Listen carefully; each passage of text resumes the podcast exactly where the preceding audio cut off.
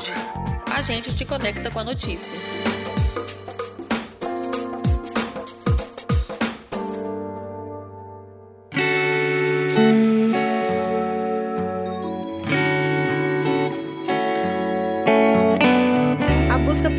Beleza sempre foi uma realidade, desde os tempos mais remotos.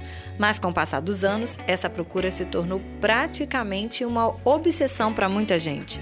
E isso, inegavelmente, se torna algo bastante perigoso. Procedimentos e os recursos são inúmeros, alguns mais invasivos, outros menos, e outros tantos sendo usados de maneira equivocada. É o caso do chamado chip da beleza, que vem ganhando destaque nos últimos tempos e gerando críticas de profissionais da área médica. Há riscos e efeitos colaterais desse implante? É sobre isso que a S-Ouve discute nesse episódio e por isso convidamos a endocrinologista e conselheira do Conselho Regional de Medicina do Estado do Espírito Santo, doutora Luza Nery Cruz. Seja muito bem-vinda. Obrigada pelo convite, tema super relevante, né? Parabéns. que bom. Pra gente entender o que é esse chip da beleza e o que, que ele serve originalmente? Provavelmente não é para deixar todo mundo bonito, né? Qual é a finalidade originária dele? É, primeiro é que é válido, né? Todo mundo quer ficar bonito. Isso é o principal ponto. Ah, eu não, eu já sou. Não. Me, pelo menos melhorar um pouco. Então esse é um apelo muito forte. É claro que às vezes essa busca pela beleza pode trazer risco e é disso que a gente está falando.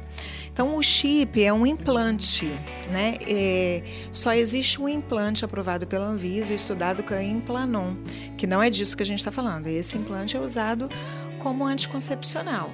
Então esses chips, na verdade, eles são chips manipulados. A gente não tem um órgão que fiscalize é, diretamente como a Anvisa. Então, são chips manipulados e, apesar de serem, são coisas mais modernas, usam medicamentos muito antigos. Por exemplo, a gestrinona, por exemplo, a oxandrolona, então a gente conhece que muito. são o quê? Esses são que a senhora falou. É esteroides sintéticos.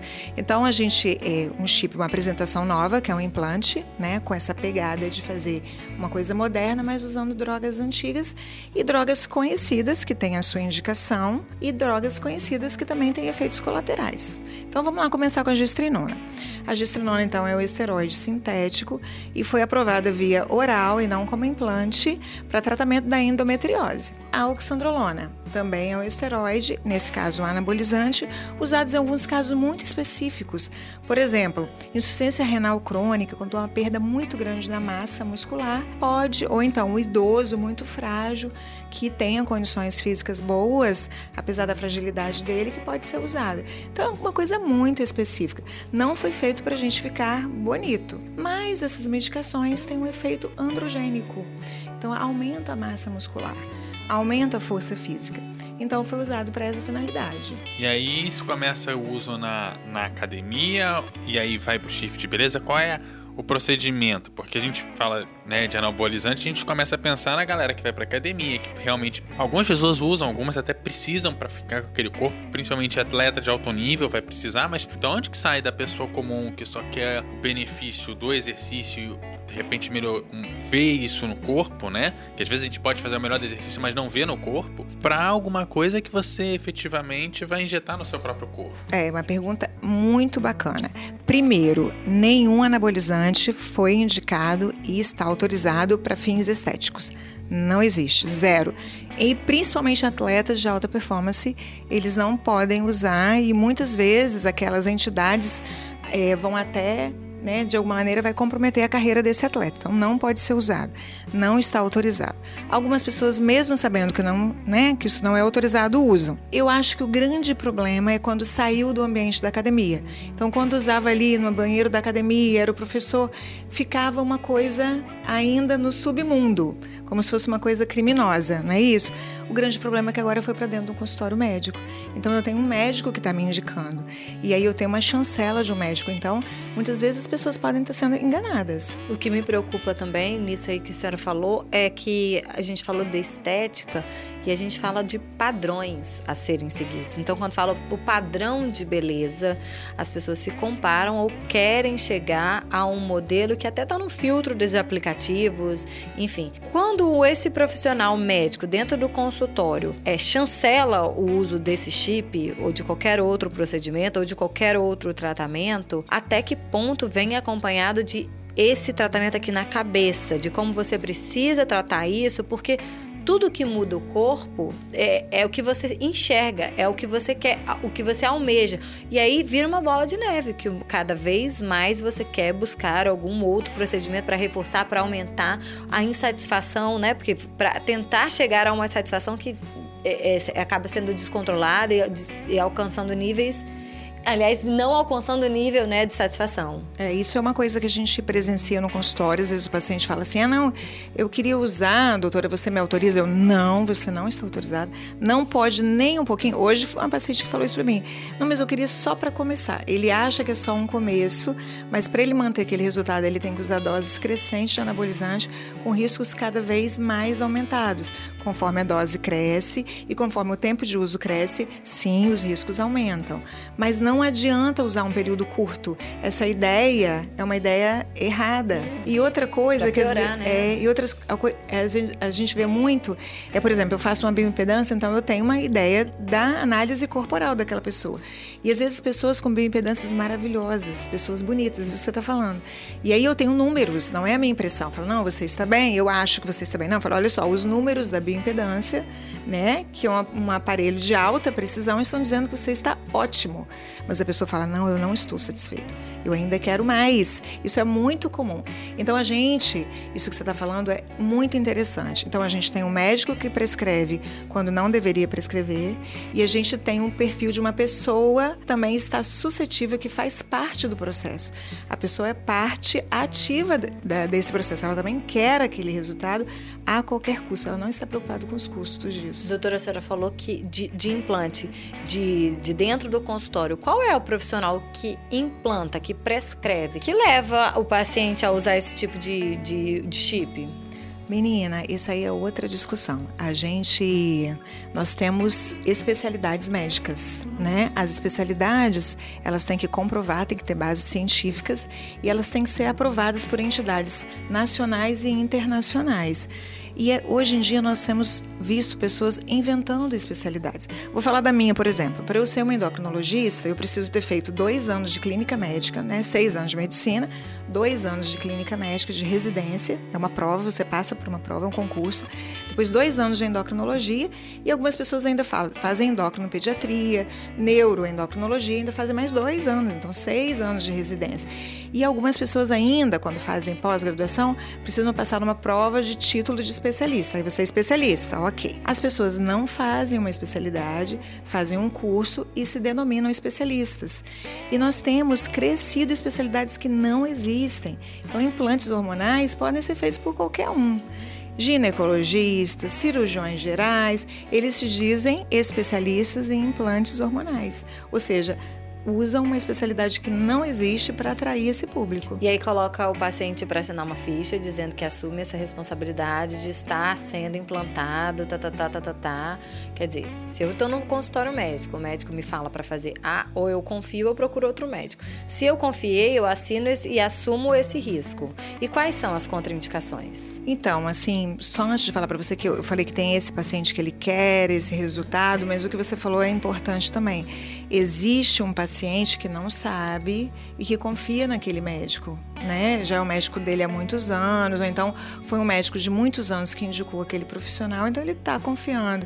E é esse público que talvez a gente tenha que chegar mais perto dele e tenha que elucidar, educar, tirar as queixas para ele poder realmente dizer não, ok, eu eu assumo os riscos, né?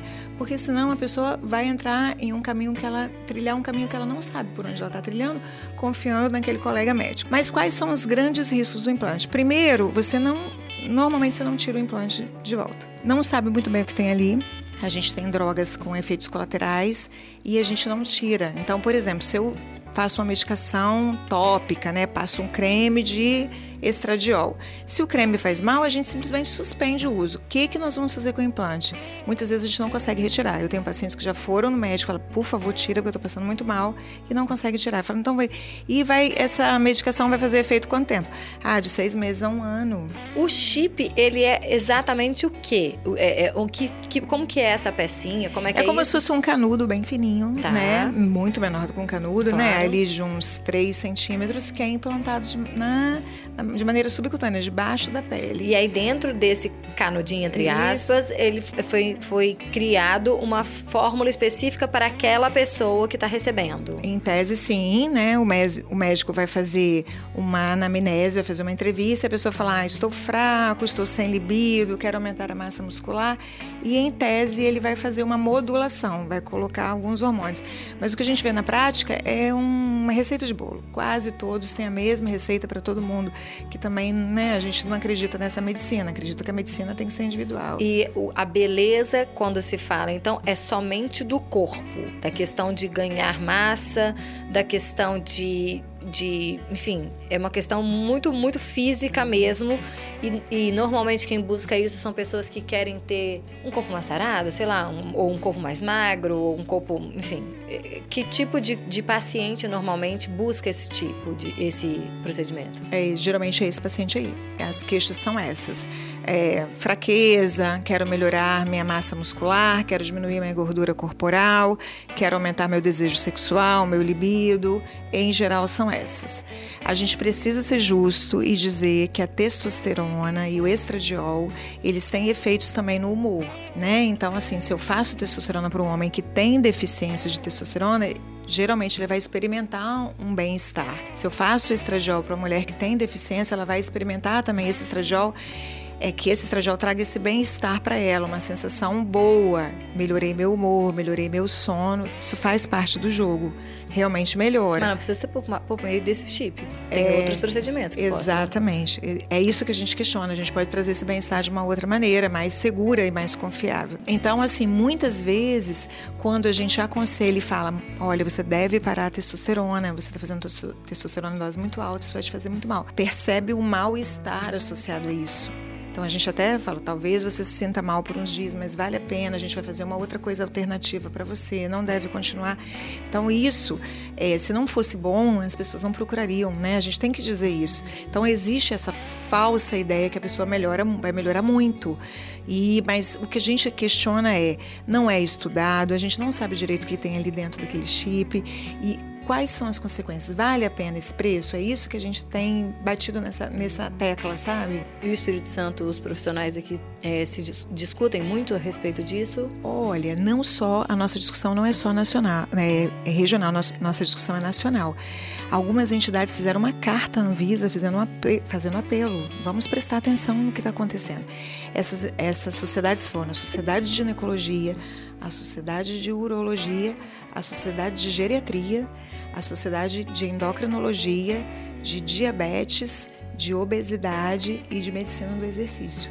Então, sete São entidades muitas. escreveram uma carta única, todos os presidentes atuais assinaram e entregaram para a Anvisa no final do ano passado. Tamanho do problema, para você ver que não é só nosso. E eu coloquei no meu grupo de faculdade, achei interessante que um colega da região serrana, aqui do Espírito Santo, falou: olha, aqui está uma febre. A gente realmente acha que eh, chegou no nível que as entidades vão ter que se posicionarem, porque está incomodando realmente, né? Antes de eu chegar na parte do, do acompanhamento, eu vou fazer um paralelo aqui. Talvez fique mais claro para elas do que para eles que eu vou, vou falar aqui. Mas assim, é, quando a gente fala de implante, uma das coisas que vem na minha cabeça, que mexe também com hormônio, é o DIL, né? Que é muito utilizado como método contraceptivo pelas mulheres. E ali tem uma questão de hormônio que entra junto, é um implante que fica é, vários anos no, no corpo. O que, que tem de diferente entre as duas coisas? E quais são coisas que, assim, precisam se- para um e para outro? A questão de acompanhamento, a questão de ter um médico. O que, que precisa ser feito para a coisa minimamente ser feita direito? Então, o, o DIU hormonal é. A mulher produz vários hormônios, né? Mas os hormônios femininos que a gente mais produz são estradiol, progesterona, testosterona. Então, toda mulher produz um pouquinho de hormônio masculino e os, os homens também têm um pouquinho de hormônio feminino. O DIU, é, Mirena, né? O DIU de, de hormônio, de hormonal, ele tem somente progesterona. Ponto numa dose muito pequena e com ação local. Né? O útero é como se fosse uma pera invertida e uma pera oca por dentro. Então você vai colocar ali naquele oco e vai fazer uma ação ali. O implante, ele tem ação tanto como hormônio masculino quanto com os outros hormônios. O grande problema é essa ação de hormônio masculino. Então você vai masculinizar a mulher, ela vai ficar mais forte, ela vai ter mais músculos, ela vai ter mais desejo sexual. É isso que ela pensa que vai acontecer, né? E ele é diretamente no subcutâneo. Então, né, o que, que acontece? Vai ter ação Não do sangue. Regional. Isso, vai circular pelo corpo todo. Tanto que a ação, os efeitos colaterais quais são? Né, que a gente tem mais medo. O câncer é sem dúvida o maior problema, né? Lesão hepática, lesão renal, quer dizer, vai circular, vai chegar lá no rim, vai chegar lá no fígado. Queda de cabelo irreversível, engrossamento da voz irreversível, acne difícil de ser curada. E eu tenho uma paciente que chegou para mim, é uma coisa que a gente sabe que está descrita, que a paciente começou com surgimento de barba. Então você faz uma masculinização é, da mulher. Né? Quer dizer, você vai buscar a beleza e sai um rapazinho. É. Desnecessário. E essa, isso que você falou do padrão de beleza, né? É só um padrão, não é isso? Não é mais nada do que isso. Nos anos 80, o padrão de beleza era uma mulher muito magra. Agora é uma mulher com muito músculo. Então, nos anos 80, a gente tinha um problema desse padrão de beleza da mulher magra. Então, eram meninas que morriam de anorexia. A gente via aquelas modelos intoxicadas com diuréticos para poder secarem.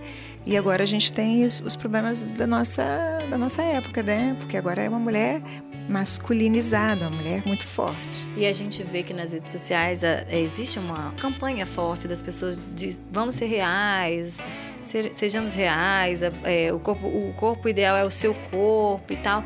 Mas a gente usa tanto filtro. Eu, por exemplo, quando vou abrir minhas redes sociais, eu meto logo um filtro, porque minha cara tá sempre. Né?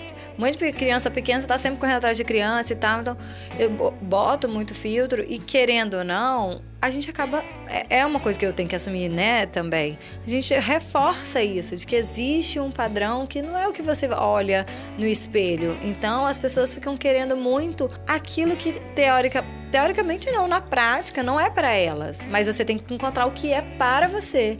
Então talvez o chip também te coloque coloca no meio de um bolo quando você perde a sua individualidade, porque você está buscando alguma coisa que não é sua. É verdade. Essa, esse efeito de manada, né, que a gente fala, a gente precisa estar tá muito consciente de quem a gente é, passa por aí. Quem você é, para você é, assumir que são, são padrões, cada um é de um jeito. Isso é, essa, tomara que essa campanha tome corpo, porque é isso mesmo. Né? Desde que você seja saudável, desde que você tenha saúde, a beleza é só um padrão. A gente tem visto. Imagina se isso para um adulto é forte. Imagina isso para adolescentes, né? Que já tem essa tendência de quererem ser parecidos.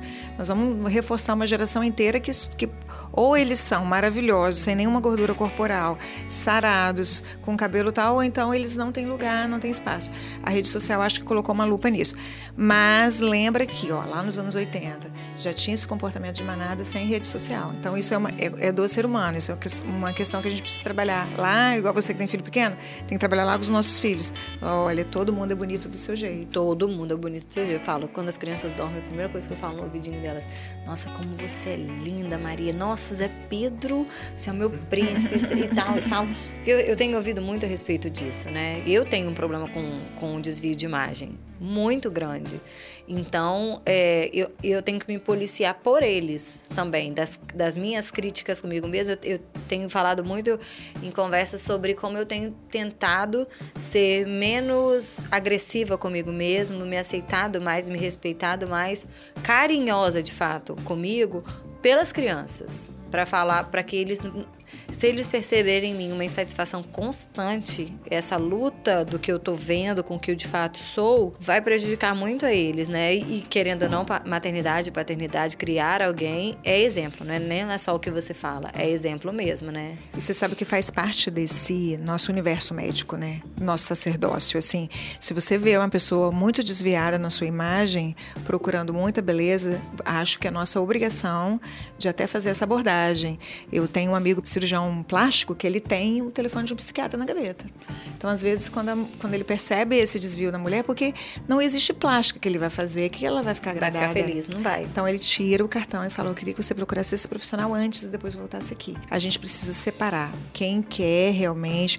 É válido aquilo que eu falei para vocês no início, para abrir minha fala. Ser bonito é válido. Né? A gente quer ser bonito, ser saudável é válido. O que a gente está discutindo aqui é esse desvio e, esse, e comprometer a saúde, esse custo, o custo da beleza. A beleza muitas vezes tem um custo. É, eu falo muito quando as pessoas vão, vão mudar e vão buscar coisas em novos espaços, às vezes até sair do país, e a pessoa, ah, eu quero uma vida nova lá. Fala, meu, se você não mudar, você não vai conseguir vida nova. A mesma coisa na questão da beleza, da questão da estética. Se você não muda a forma como você se enxerga, não tem procedimento. É, a questão tem que ser na cabeça. Isso. É, é, muita coisa na cabeça. Você continua essa busca, né? A busca é implacável, não para. A senhora falou que na região serrana, capixaba, algum colega profissional, colega médico disse que isso está uma febre. Essa febre ela é uma febre sazonal. Nós estamos no período de janeiro, dezembro, é, janeiro, fevereiro, um período de férias, período de praia, período que as pessoas se expõem mais seus corpos, né? Porque estão nas praias, nas piscinas, nas cachoeiras. É, um é uma questão sazonal ou é realmente o ano inteiro e cada vez mais? Então, eu vou até tomar a fala dele. Ele fala isso: tende a piorar né? Tende a piorar. Porque a gente, é, aí nós temos o encontro dos dois perfis, né? O colega médico que está praticando essa medicina que a gente critica. E esse meu colega ainda fala: quem faz a medicina como sacerdócio deve, no, nesse meio, essa pessoa deve se destacar. Né? Esse médico, ainda que médico da resistência, deve se destacar, porque a gente vê muitos colegas seduzidos por essa ideia de implantes, de fazer, é, de atender a esse apelo, porque um, existe um apelo comercial importante aí.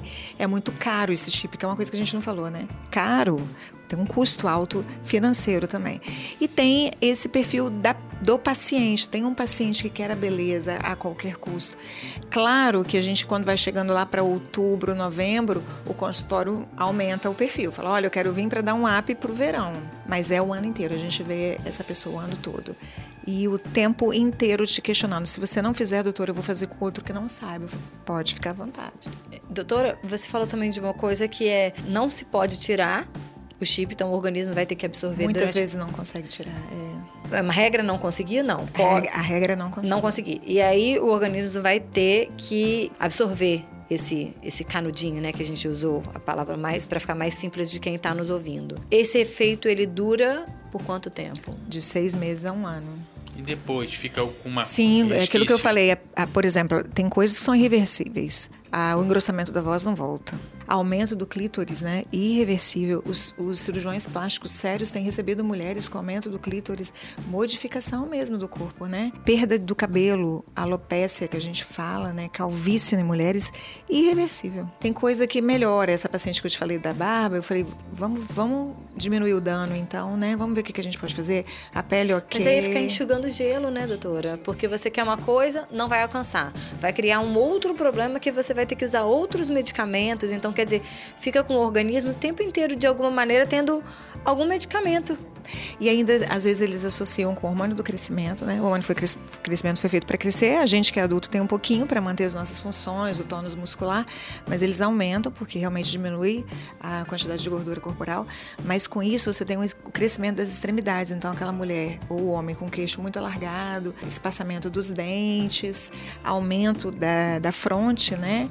Então, você tem uma mudança das, da face da uma pessoa. Uma testa maior mesmo? Testa maior. Você vê que aquela pessoa com uma aparência mais abrutalhada nada. Lembro do Arnold Schwarzenegger? Eu sempre falo dele, né? Aquela aparência que ele foi, ele usou muito anabolizante, né? É conhecido isso. Às vezes elas, no chip da beleza tem ocitocina e a ocitocina pode levar a um inchaço do cérebro. Então tem um caso de uma moça que morreu, teve edema cerebral grave e morreu. Então a gente já tem morte relatada.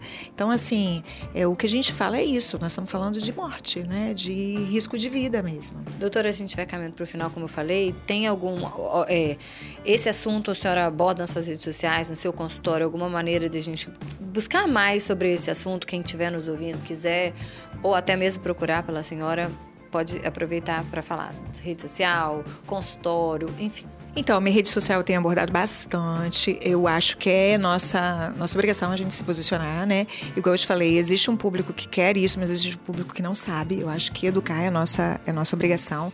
Então, é arroba doutora Luzaneri. É, a SBEM é S-B-E-M, né? SBEM Nacional, ou SBEM ES também, a gente tem abordado. O próprio CRM, a Anvisa, todas essas entidades têm se posicionado. Né? A gente tem procurado da Anvisa, nosso, nosso grande apelo para a Anvisa proibir mesmo. Vai lá, vamos proibir o implante, né? mas enfim, mas eles têm se posicionado. Então, existe fontes para a gente pesquisar, né? A gente estão abertas aí para todo mundo. É, vamos deixar essa mensagem final de que Procure a sua melhor versão. Não abra mão da saúde, não abra mão de se cuidar, de fazer atividade física, de cuidar da saúde mental. A gente, é, que a gente quer viver muito, a gente quer viver muito, quer viver bem, mas não é a qualquer custo e nem com qualquer recurso. É, principalmente porque tratamento ele é individual, cada ser humano é único, então a gente tem que procurar profissionais de confiança e se tiver dúvida, não faça. Na dúvida, não ultrapasse. Não ultrapasse. E busque sempre outras opiniões, leia muito. Não fica no Google, não fica na experiência do amigo, não fica na experiência. Principalmente para garotada, né? Ou viu que Fulano ficou bem, ai, ó, oh, como que ficou bem e tal.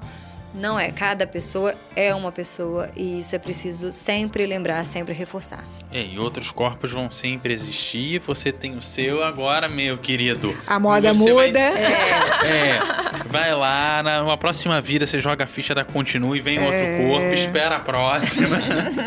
se cuida. E se cuida, exatamente. Lembrando que aqui a gente te convida a debater, refletir e, sobretudo, a se informar. O ES Ouve tem a edição de Eduardo Couto, texto e produção de Lídia Lourenço, a direção de jornalista da Daniel Daniele Coutinho. Galera, aquele abraço e até a próxima. Obrigada, doutora. Até Obrigada a próxima. Obrigada a vocês. Até mais.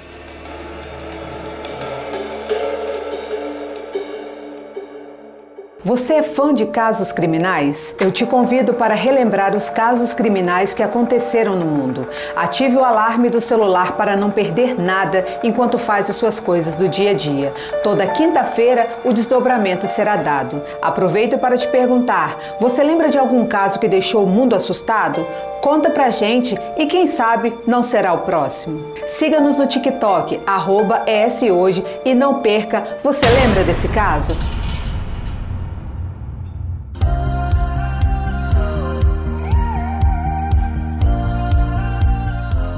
Seus comentários no eshoje.com.br. É lá que você se mantém informado toda semana. Nos siga nas redes sociais e no nosso canal do YouTube, arroba ESHoje.